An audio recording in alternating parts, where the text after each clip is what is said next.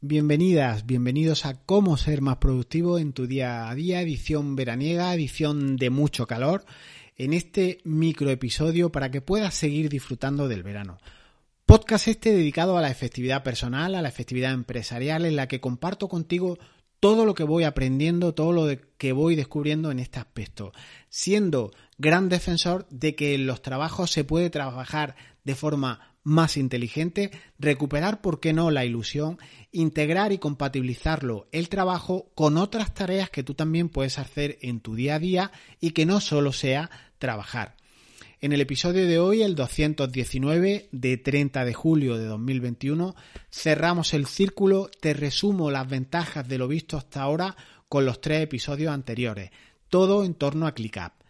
Creo que ya serás consciente de que teniendo claro que en tu organización solo existen tres cosas, utilizando la simplificación en todas estas cuestiones, todo resulta más fácil. Así que bien, vamos con la A, con la E y con la I de la organización personal y la organización empresarial.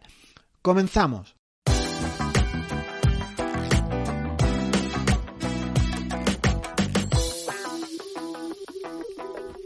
Te ubico, te pongo en antecedentes de manera rapidísima, en orden inverso a S, A, E, I, vimos en los anteriores episodios, ordenados cronológicamente, eh, vimos la I de información, es decir, al revés. Después vimos eh, en el episodio 217 la E de eventos, cómo se, entiende ClickUp con los eventos, con Google Calendar, con, con, Outlook, con Apple Calendar.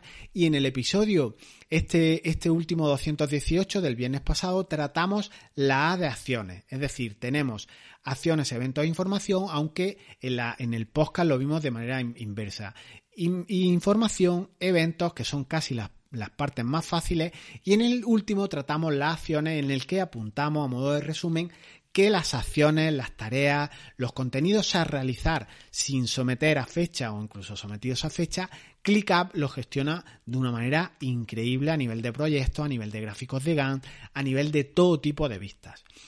Y lo que quiero con este último episodio que cierra temporada, contarte antes de arrancar mi mes de descanso, de reavivar relaciones de amistad, de pareja, disfrutar de los hijos, ¿por qué no? Disfrutar de la cerveza especial de Alhambra, lo que quiero es destacarte la importancia de la simplificación en nuestra organización, y sobre todo en la empresarial. A veces sobrecomplicada, sobrecomprometida y por qué no aplicar esta simplificación también a la vida personal, a veces una gran descuidada. Aparte de que en organización gran parte del problema es el sobrecompromiso, como te he dejado apuntado, el no saber decir no a mucho de lo que nos llega a nuestra vida, en no querer perdernos incluso los últimos objetos relucientes, la última moda que nos va asaltando, ese afán de querer ser ricos y famosos más rápido, eh, en productividad yo creo que existen solo tres cosas según mi opinión. O incluso si me apuras, solo una. Al menos así lo veo yo. Existen estas tres cuestiones que te digo y que siempre simplifico con el A y O U de la productividad. Las acciones, los eventos y la información. Y todo se puede resumir en estos tres conceptos. No hay más. Cualquier cosa que tú quieras añadir aparte de estos términos igual no existe.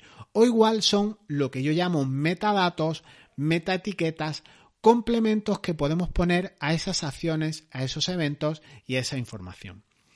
Te aterrizo todo esto con un ejemplo. Imagínate que yo tengo que enviar un email, un correo electrónico, y tienes, das de alta en tu aplicación, en ClickUp, en la que sea, me da igual, tienes una acción a realizar. Podría ser redactada en los términos de enviar un email a tal persona eh, en relación con tal cuestión. En definitiva, una acción bien definida, bien realizable, que nos puede llevar, pues, por ejemplo, un intervalo de 10-15 minutos, no más. Pues bien, en esta simple acción, en esta simple tarea, interviene mucho el cómo la defines, es decir, cómo la nombras, cómo la defines, con qué palabras determinas cómo se hará esa acción. El que te lleve, como hemos visto, más o menos tiempo realizarla, pero la base, el objetivo final es hacerla o redactarla en términos de resultado. Por ejemplo, estaría mejor poner enviado el correo electrónico a tal persona en relación con tal asunto. nos motiva al ver un enviado, un término de acción, un término de resultado, que poner una acción email Antonio. ¿Vale? Es una cuestión que es importante. Entonces, a partir de aquí, a partir de definir una tarea como es enviado el correo electrónico a tal persona en relación con tal asunto, a partir de aquí, como digo, puedes ponerle tanta vitamina, tanto aditivo, tanto componente que complemente tu tarea como quieras. Aparece el término de contexto. Los contextos son aquellos eh, datos que puedes agregarle a esa tarea para luego filtrar la acción para que te ayude a definir, pues por ejemplo, con qué herramienta lo harás. Tú puedes poner, por ejemplo, una arroba de contexto para que te determine que son datos complementarios a tu acción y podrías poner Outlook para, para saber que esa tarea tú la vas a hacer con Outlook. Entonces, cuando quieras filtrar, por ejemplo, por correo electrónico, con simplemente hacer clic up a ese concepto, hacer un filtrado del contexto Outlook, tú serás capaz de ver cuántos correos electrónicos tienes que realizar con esta herramienta, con lo cual nos hace trabajar de forma muy efectiva una especie de trabajo por lote. ¿Que quieres etiquetar esa acción de enviar el correo electrónico por el grado de tiempo, por el intervalo temporal que vas a ocupar en esta cuestión? pues puedes catalogarla con otra meta etiqueta, con otro contexto, como quieres llamarlo, en el que puedas agregar componentes de tiempo. Pues por ejemplo, el componente 5 minutos, el componente 15 minutos, el componente 1 hora y tú acotar intervalos de tiempo para esas tareas. Entonces, las más complejas puedes hacerlas a primera hora de la mañana y puedes filtrarlas como tal y aquellas que te lleven poco tiempo podrás filtrarlas en base a este contexto, como te digo, también de esta manera o incluso el componente de agregarla a un proyecto concreto. Yo tengo que enviar una tarea a tal persona en relación con tal asunto y si es de un proyecto concreto, estará ideal que en ese proyecto concreto en el que estés trabajando lo etiquetes esa acción para luego incluso poder consultar cuántas acciones realizaste en ese proyecto, a la hora de valorarlo, a la hora de sacar lecciones aprendidas o, por qué no, a la hora de cobrar a tu cliente horas elaboradas, horas desempeñadas en, relación con el proyecto que él tiene. Entonces, la base siempre es la misma. Todo lo que acompaña a la acción principal, como enviado el correo electrónico a tal persona en relación con tal asunto, lo demás que le agregamos son contextos, son etiquetas, son intervalos de tiempo, son en definitiva metadatos que nos ayudan luego a localizar, a ordenar, a catalogar nuestra información. Y fíjate que en este sentido, otra manera de añadir metadatos a tus acciones es cuando éstas están sometidas a fecha y aparece aquí el concepto de eventos o, calendario o aparece el evento que por definición la acción no tenía una fecha límite y en esa pata de acciones, eventos, información, el evento tiene un, plus de diferenciación que es la fecha y la hora. Ya si tienes un momento concreto, para realizarla. Pero incluso si te fijas, acciones y eventos es prácticamente lo mismo. Es un metadato más que incluye el campo fecha, es un metadato más que incluye con qué personas haré ese compromiso o incluso es otro metadato más en el lugar donde tendré la reunión. Más y más metadatos van complementando esa lista de acciones que cuando le agregamos fecha se convierte en una lista de eventos. A mí me gusta diferenciarlos porque normalmente las acciones se llevan muy bien de manera separada en una aplicación de gestión de proyectos como es ClickUp y los calendarios, esos eventos, me gusta diferenciarlos porque normalmente viven en una aplicación fuera, aunque luego las integremos, nos traigamos datos de calendarios del exterior a nuestro ClickUp, como vimos en, nuestro, en nuestros episodios anteriores.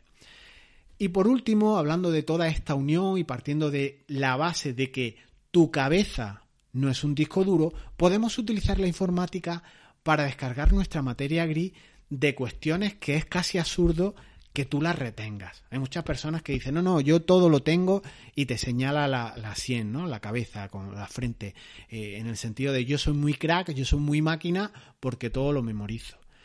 Y a mí me parece bien si tienes esa mm, capacidad pero yo creo que la materia gris debemos de dejarle espacio para pensar, para hacer estrategias, para impulsar nuestro negocio, pero no para retener, no para memorizar siempre lo aludo, ¿no? Es como memorizar la, extinta eh, guía de, de, teléfono, las páginas amarillas o las páginas blancas, ¿no?